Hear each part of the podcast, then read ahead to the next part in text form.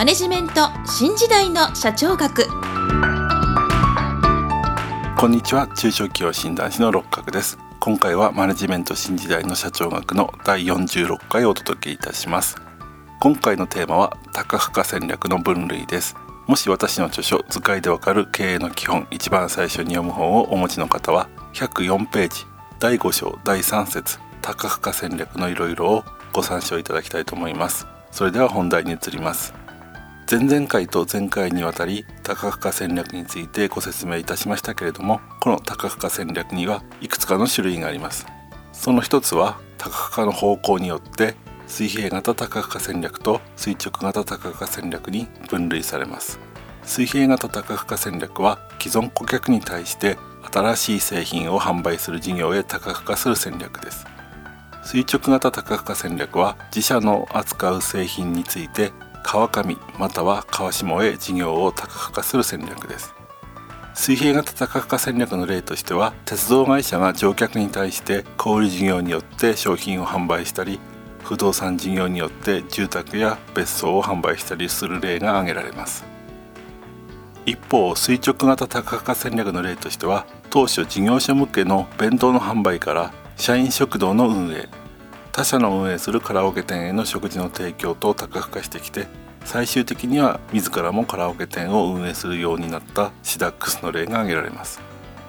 以上が水平型多角化戦略と垂直型多角化戦略の例です。それでは次に現在の事業との関連によって分類される集中型多角化戦略と修正型多角化戦略について説明いたします。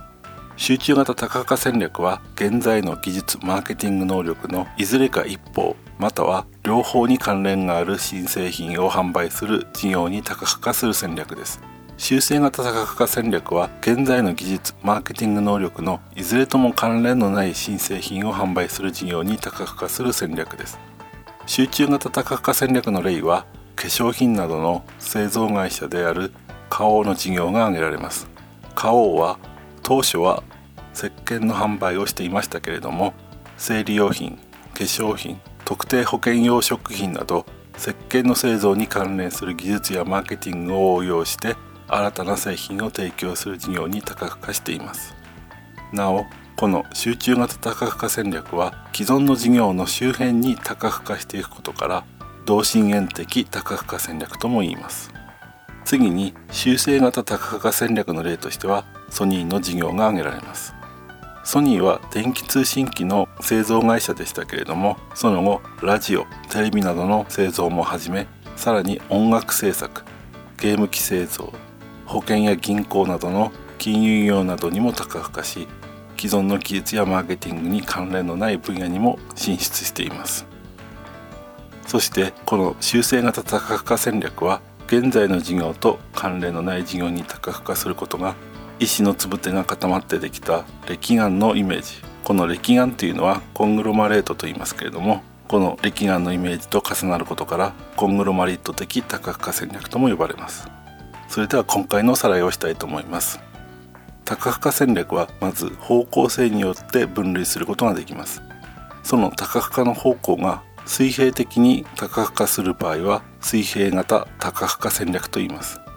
一方縦に多角化する場合を垂直型多角化戦略と言います。そしてもう一つの分類方法は新たな事業が現在の事業と関連があるかどうかという分類で既存事業と新事業の関連がある場合を集中型多角化戦略。これは同心円的多角化戦略とも言いますがこの集中型多角化戦略と既存事業と新事業の関連がない多角化これはコングロマリット的多角化戦略とも言いますけれども集中型多角化戦略の2つに分類されます。それでは今回はここまでとしたいと思います。次回は範囲の経済についてご説明する予定です。今回もマネジメント新時代の社長学をお聞きいただきありがとうございました。また来週皆さんのお耳にかかりましょう。